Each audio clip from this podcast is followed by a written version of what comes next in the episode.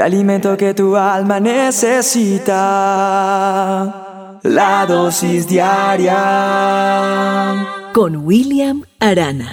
Eh, escuchaba yo una señora diciendo, ah, yo vivo por mi Juan José. Para él vivo y por él vivo y por él hago lo que hago. También escuché una mujer enamorada que decía que vivía para, para su hombre, por él, para él y lo hacía todo por él. También escuché un esposo enamorado y decía, yo vivo por este hogar. Y eso no está mal, que la gente piense en vivir por esas motivaciones. Y como muchas veces he hecho preguntas en las dosis, hoy te pregunto, ¿para quién vives? ¿Tú para quién vives? Entonces yo me imagino que habrá el papá que dirá, yo vivo por esta pequeña, por mi hija. Uno ve en los concursos, en los realities, por ejemplo hay uno en Colombia que me gusta mucho, cuando son de estos de talento, de canto, y, yo veo que este premio lo gano es por mi hija, por mi esposa, por mi hogar, para salir adelante. ¿Para quién vives tú hoy? Y de pronto el que conoce de Dios, tiene una relación con Dios, de pronto también está diciendo, yo vivo para Dios. Pero yo digo, ¿realmente sí vivimos por esas personas o para esas personas? ¿Realmente sí lo estamos haciendo? Porque es increíble cómo nosotros muchas veces podemos llegar al extremo de perder el enfoque, ese enfoque de para quién vivimos. ¿Por qué? Porque hay presión, hay autoridades que nos llevan a dejar de, hay patrones o cosas que nos, nos sacan del propósito de vivir. Por ejemplo, cuando yo digo yo vivo para Dios, yo estoy seguro que, los que contestaron que viven para Dios, si a conciencia se, se, miran allá internamente, realmente es lo que demuestras día a día, vives para Dios. Porque yo conozco muchas personas que hace tiempo dejaron de vivir para Dios y comenzaron a vivir para, para las personas, para la gente. ¿Por qué? Porque a veces le damos más importancia a lo que la gente dice que a lo, a lo que Dios piensa de mí. Creo que es importante entender que yo debo vivir para Él. Hay etapas en mi vida y tal vez en la tuya donde hemos vivido en momentos de nuestra vida más pendientes de lo que la gente pueda pensar de cada uno de nosotros, yo viví tratando de agradar a, la persona de turno. Y espiritualmente cuando estuve metido en, en algunos ministerios, yo quería agradar al ser humano y me olvidé de agradar a Dios. Dejé de hacer algunas cosas que, que podía hacer. Pero ¿sabe por qué no las hacía? Porque la gente podría cambiar su, su concepto que tenía de mí. Y cuando me di cuenta, yo estaba viviendo era para la gente, para esas autoridades. Y como dice una canción, me olvidé de vivir, pero me olvidé de vivir para Dios, para quien yo tenía que vivir. Yo sé que hay muchas personas que, que viven con ese miedo del qué dirán. ¿Por qué? Porque nos importa más lo que la gente pueda pensar que lo que Dios piensa.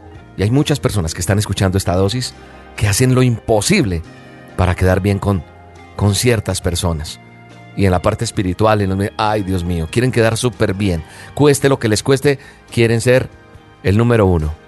Pero para esas personas nos esforzamos, pero para Dios nos esforzamos. Entonces hay otra pregunta en esta dosis. ¿A quién tratas de agradar? Y muchos de nosotros vivimos para el ojo humano. Y se nos olvida que hay un ojo divino.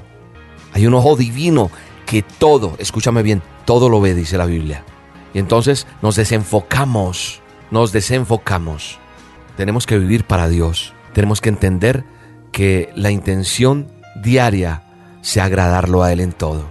Yo me encuentro con situaciones en las cuales a veces digo, no, tengo que salir adelante, tengo que seguir adelante en medio de cualquier circunstancia, en medio de cualquier problema, yo voy a seguir adelante porque yo quiero agradar a Dios. Mire, yo iba a un lugar a comprar algo y en ese lugar yo veía que el ambiente espiritual era pesado que había una persona que era muy coqueta, que había una persona que, se, mostraba ya en una desfachatez que dije, no vuelvo a ese lugar. Y no volví a ese lugar porque yo sentí en mi corazón, y dije, Dios, yo quiero agradarte a ti. Y yo no quiero darle la pata al enemigo. Y me cuido en el nombre de Jesús porque quiero agradar a Dios. Porque estoy seguro, como he orado y como usted me ha escuchado, si lleva escuchándome varios, varios días, varios meses, yo he dicho muchas veces en mi oración y en mi forma de hablar que si yo agrado a Dios, si yo delante de Él abro mi corazón y le pido que me ayude y soy auténtico, genuino, original con Él y agrado a Dios, por ende, de carambola, como usted le quiera llamar, voy a agradar a mi esposa, porque voy a ser un buen hombre para ella, un buen esposo, un esposo temeroso de Dios es fiel. Un hombre temeroso de Dios es honrado. Un hombre temeroso de Dios es responsable. Un hombre temeroso de Dios es cumplido. Un hombre temeroso de Dios da testimonio. Y ese hombre aplica también para la mujer una persona, cambiémosle la, palabra hombre por persona. Tenemos que vivir para Dios, pero nuestra intención diaria sea el agrado, el agradarlo a Él en todo.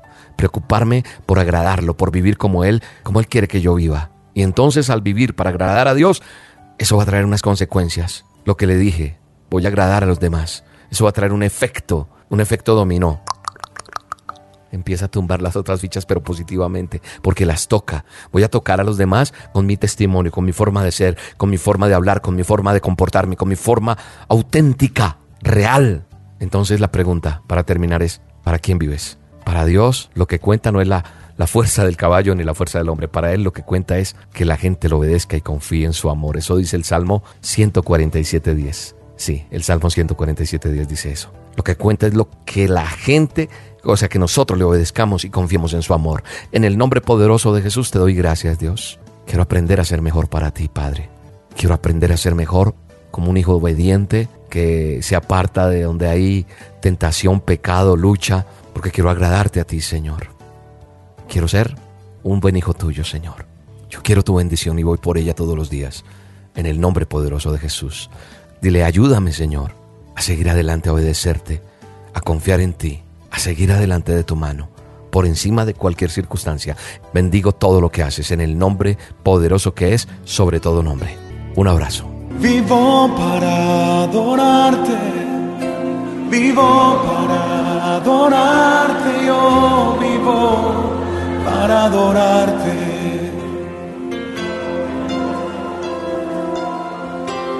Vivo para adorarte, vivo para adorarte, yo vivo para adorarte.